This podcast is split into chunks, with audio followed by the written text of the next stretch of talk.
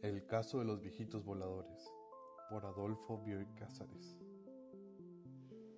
Un diputado, que en estos años viajó con frecuencia al extranjero, pidió a la Cámara que nombrara una comisión investigadora.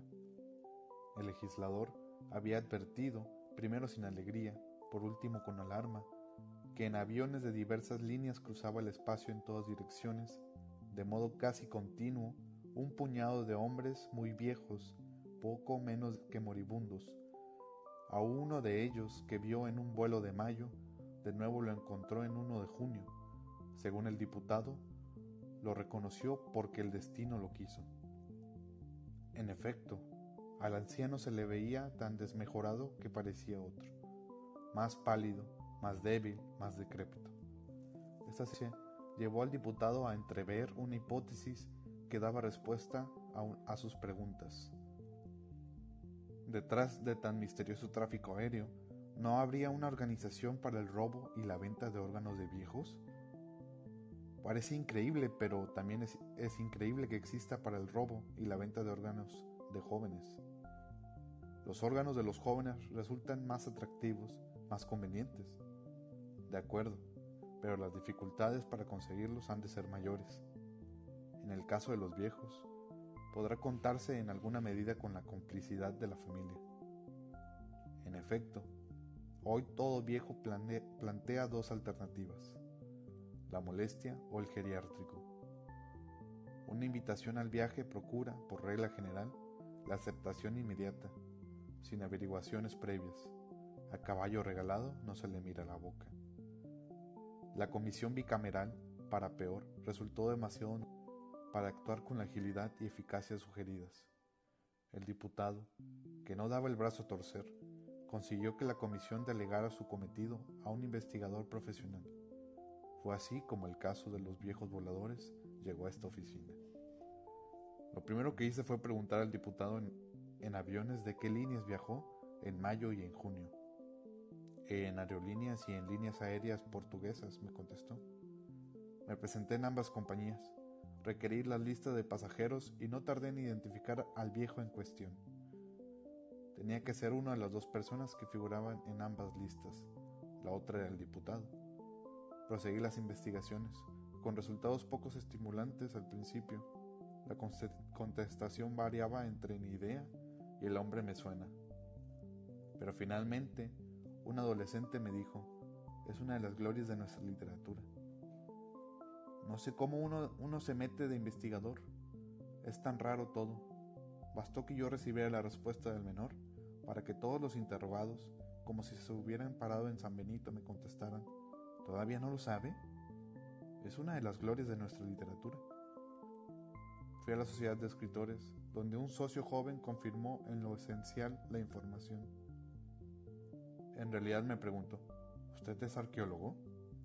No, ¿por qué? No me diga que es escritor. Tampoco. Entonces no lo entiendo. Para el común de los mortales, el señor del que me habla tiene un interés puramente arqueológico. Para los escritores, él y algunos otros como él son algo muy real y sobre todo muy molesto. Me parece que usted no le tiene simpatía. ¿Cómo tener simpatía por un obstáculo? El señor en cuestión no es más que un obstáculo un obstáculo insalvable para todo escritor joven. Si llevamos un cuento, un poema, un ensayo a cualquier periódico, nos postergan indefinidamente, porque todos los espacios están ocupados por colaboraciones de ese individuo o de individuos como él. A ningún joven le dan premios o le hacen reportajes porque todos los premios y todos los reportajes son para el señor o similares. Resolví visitar al viejo. No fue fácil. En su casa, Invariablemente me decían que no estaba. Un día me preguntaron para qué deseaba hablar con él. Quisiera preguntarle algo, contesté. Acabáramos, dijeron, y me comunicaron con el viejo. Este, este, repitió la pregunta de si yo era periodista. Le dije que no. ¿Está seguro? me preguntó. Segurísimo, dije. Me, me citó ese mismo día en su casa. Quisiera preguntarle si usted me lo permite, ¿por qué viaja tanto? ¿Usted es médico? me preguntó. Sí, viajo demasiado y se me hace... sé que me hace mal, doctor. ¿Por qué viaja? ¿Por qué le han prometido operaciones que le devolverán la salud? ¿De qué operaciones me está hablando? Operaciones quirúrgicas. ¿Cómo se le ocurre? Viajaría para salvarme de que me las hicieran. Entonces, ¿por qué viaja? Porque me dan premios.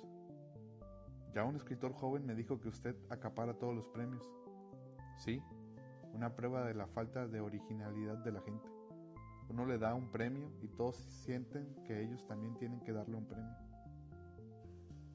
¿No piensa que es una injusticia para con los jóvenes? Si los premios se los dieran a los que escriben bien, sería una injusticia premiar a los jóvenes, porque no saben escribir. Pero no me premian porque escriba bien, sino porque otros me premiaron. La situación debe ser muy dolorosa para los jóvenes. ¿Dolorosa? ¿Por qué? Cuando nos premian, pasamos unos días onceando vanidosamente. Nos cansamos. Para un tiempo considerable no escribimos.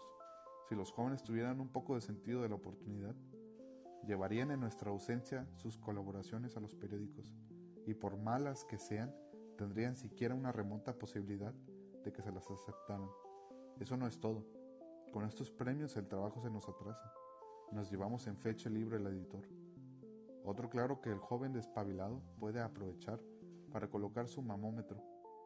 Y todavía guardo en la manga otro regalo para los jóvenes, pero mejor no hablar, para que la impaciencia no los coma. A mí puede decirme cualquier cosa. Bueno, se lo digo. Ya me dieron cinco o seis premios. Si continúan con este ritmo, ¿usted cree que voy a sobrevivir? Desde ya le participo que no. ¿Usted, ¿Usted sabe cómo le sacan la frisa al premiado? Creo que no me quedan fuerzas para aguantar otro premio.